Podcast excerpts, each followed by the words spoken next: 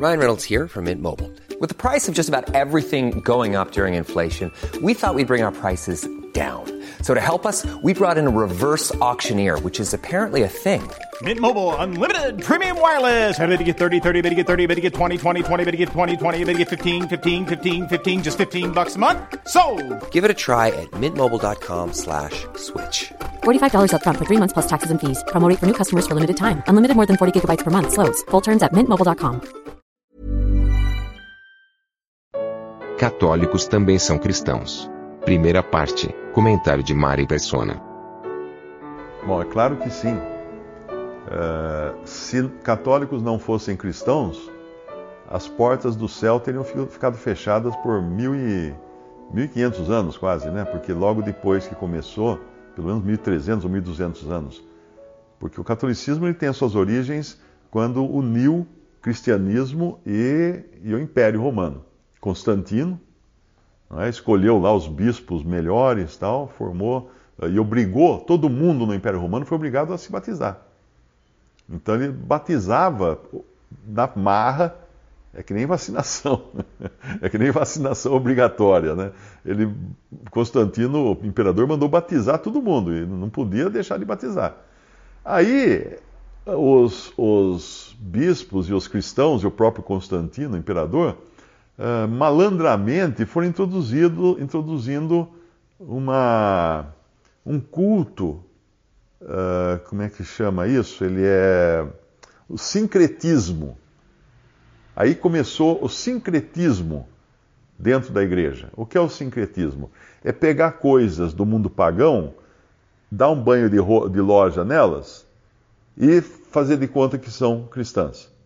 Tanto é que tem uma, tem uma imagem que eu acho de, não sei se é de Paulo ou de Pedro, lá em Roma, é uma imagem de bronze, muito antiga, é do tempo do Império Romano, que todo mundo passa lá eh, como sendo a imagem de São Pedro ou a imagem de São Paulo. Eu não lembro agora de qual dos dois é, acho que é de São, acho que é de São Paulo. É, é acho que é de São Paulo. Não, acho que é de São Pedro, porque ela tem uma chave na mão. E todo mundo passa, faz fila, o pessoal põe a mão no, no pé da imagem, beija e põe a mão. Tanto é que um pé dela, esse pé que está na frente assim, ele já está quase acabado, porque ele gastou de séculos de pessoas passando a mão no pé da- do São Paulo que está ali, né? da imagem que está ali. E ele tem uma chave na mão. Mas aquela imagem foi roubada de um templo pagão, numa das conquistas, das batalhas lá de Constantino, foi roubada no templo pagão. Era, na verdade, uma imagem de Júpiter.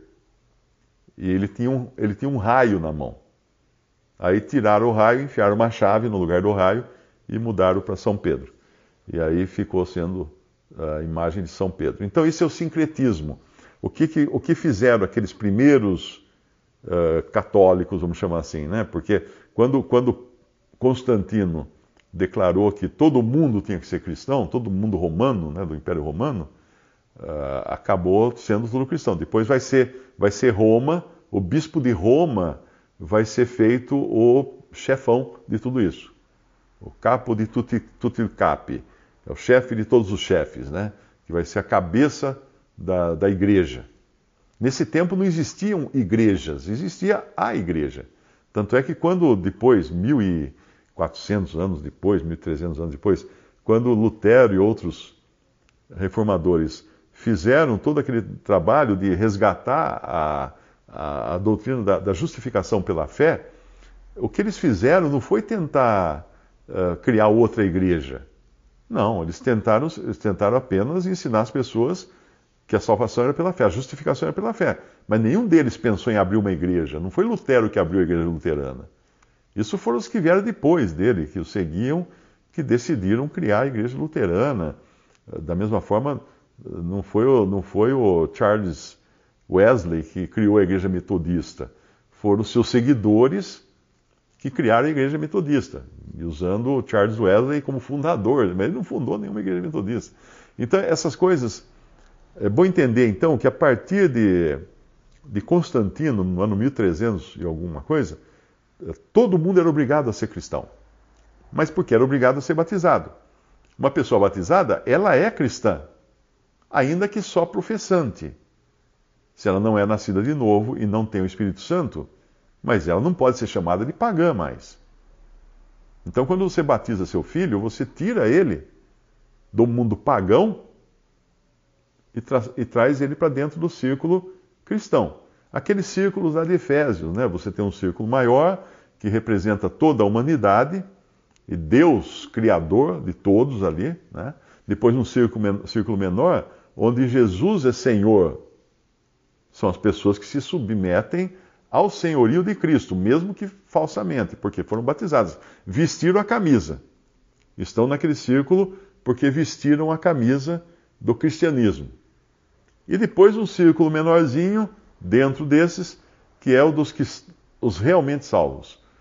Quem é uma pessoa salva? Uma pessoa que nasceu de novo, creu em Jesus e nessa ordem. Nasceu de novo, creu em Jesus, porque ela não poderia crer em Jesus se ela não tivesse vida que é colocada no novo nascimento. No novo nascimento nós recebemos vida para sentirmos o peso dos nossos pecados, para nos sentirmos pecadores, porque nós antes não nos sentíamos, não sentimos peso nenhum. Aí quando recebemos vida, acordamos para o pro problema da nossa, da nossa situação, né? para o perigo. E aí escutamos o Evangelho e cremos em Jesus. Como era Cornélio, o, oficial romano, né? o centurião romano, ele tinha vida. Ele era um prosélito, ele estava convertido ao judaísmo, mas ele tinha vida. Tanto é que as suas orações, as suas esmolas eram recebidas por Deus. Não eram desprezadas, então ele tinha vida. Porque a Bíblia fala que não há, não há quem busque a Deus. E, e Cornélio buscava a Deus. Era um homem temente a Deus. Não há quem busque, não há nenhum só. Mas não é Cornélio. Cornélio buscava, era temente a Deus. Por quê? Porque ele tinha vida. Ele tinha vida, mas aí faltava o evangelho. Escutar que Jesus morreu por ele. E aí, quando ele escuta, ele recebe o Espírito Santo. Né? Tendo crido, foste selado com o Espírito Santo. Então, uma pessoa uh, dizer que não tinha cristão antes da, da reforma protestante é realmente uma coisa muito absurda, porque nós diríamos então que os portões do, do, do céu se fecharam quando Constantino, ou quando mundanizou o cristianismo, né, transformou numa coisa mundial, uh, secular, secularizou o cristianismo, ficaram fechados, só abriram na reforma protestante. É um absurdo isso. Imagina, o céu ficou vazio todo esse tempo. Não entrou ninguém no céu. É um absurdo. Tem protestantes que falam isso, mas é um tremendo absurdo. Então, tem muitos católicos, sim, em todas as épocas, que foram salvos e hoje existem muitos católicos salvos. Perfeitamente salvos. Mas tem as arestas, que às vezes eles levam ali os costumes, as crenças, as superstições Pega um pentecostal hoje. Quer, quer uma pessoa com mais superstição do que um pentecostal? Começa que ele não crê na salvação pela fé. Ele acha que vai precisar perseverar até o fim para ser salvo. Isso é obras. Isso é uma salvação por obras. Depois ele acredita em tudo que é bobagem que falam para ele. É sal de, do Mar Morto, é água do Rio Jordão, é azeite da oliveira, lá do Monte da, das Oliveiras, é terra vinda de Jerusalém é pedra do, de Jerusalém para construir o templo no Brás, em São Paulo. Ele acredita em toda essa bobagem porque é supersticioso, mais até do que muitos católicos romanos que são pelo menos mais inteligentes para não acreditar em muitas das superstições católicas. Então, você pegar um pentecostal, a gente poderia até perguntar: o pentecostal está salvo? Só o Senhor sabe quem está salvo. O Senhor conhece os que são seus. Eu não posso dizer que uma pessoa é salva ou perdida. Eu posso dizer que é perdida pela vida que ela leva. Que ela, e ela negando, ela fala assim: não, eu não creio em Jesus, ah, eu sou ateu. Bom, então, meu amigo, eu não vou dizer que essa pessoa é salva.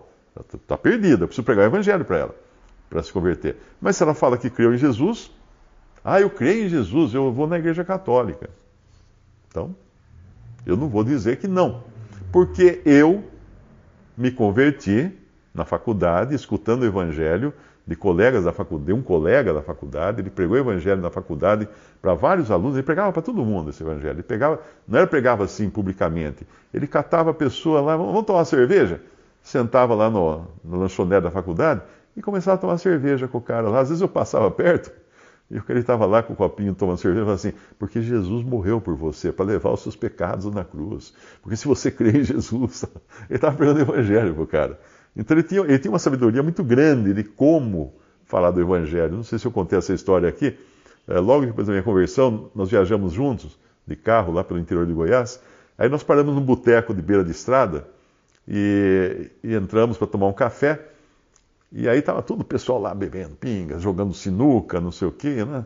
Aí ele viu que tinha um cartaz atrás da parede, assim, atrás do balcão, estava escrito Coca-Cola dá mais vida. Era, era o slogan da Coca-Cola naquela época, né? Coca-Cola dá mais vida. Então ele pegou e leu em voz alta. Ele falou assim: Coca-Cola dá mais vida! Ele falou bem alto, todo mundo parou, né? A bolinha da sinuca parou no meio do caminho. Nem chegou lá na caçapa. Né? Todo mundo parou com o copo na mão, olhar, todo mundo olhou para ele. Eu falei, meu Deus, agora nós vamos apanhar aqui. O que, que, ele, vai, que, que ele vai falar aí agora, né? Aí virou e falou assim: vocês acham que Coca-Cola dá mais vida? Vocês acham que dá mais vida? Aí os caras com um copo de pinga na mão falaram: não, faz mal para a saúde, né? com um copão de pinga na mão, falando que faz mal para a saúde. Vocês querem saber o que dá mais vida? Todo mundo queria saber. Cristo dá mais vida, porque ele veio ao mundo morrer por nós, levar os nossos pecados. Aí ele deu um evangelho instantâneo e nós, ó, pegamos o carro e caímos fora antes que, antes que caísse a ficha do, do, do pessoal do boteco, senão a gente ia ser massacrado ali dentro do boteco. Então ele tem essa capacidade, de, isso é dom, né? Isso é um evangelista, um evangelista tem esse dom. Ele congregava num, numa comunidade cristã, batista, alguma coisa assim em São Paulo. Mas então, ele pregou o evangelho para mim e para outros 11 colegas da faculdade. Nós éramos 12, 12 apóstolos, né? 12 que ele pregou o evangelho e todos nós nos convertemos, cada um do seu jeito, à sua maneira. Um deles, inclusive, é pastor, agora de, de uma igreja batista em Santos, mas chama igreja. tem outro nome, era batista, aí mudaram a denominação. É, esse, esse que era colega de, de, de faculdade, o João, pastor de uma igreja lá de Santos.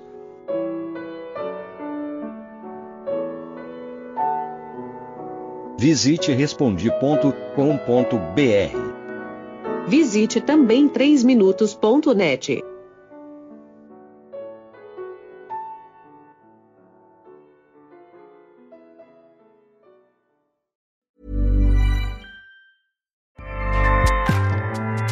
ACAST powers the world's best podcasts. Here's a show that we recommend.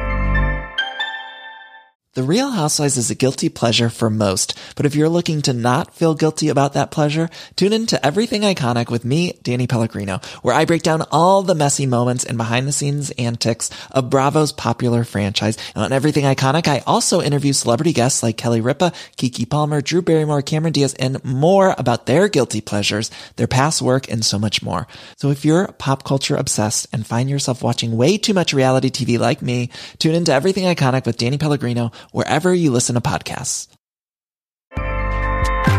ACAST helps creators launch, grow, and monetize their podcasts everywhere. ACAST.com.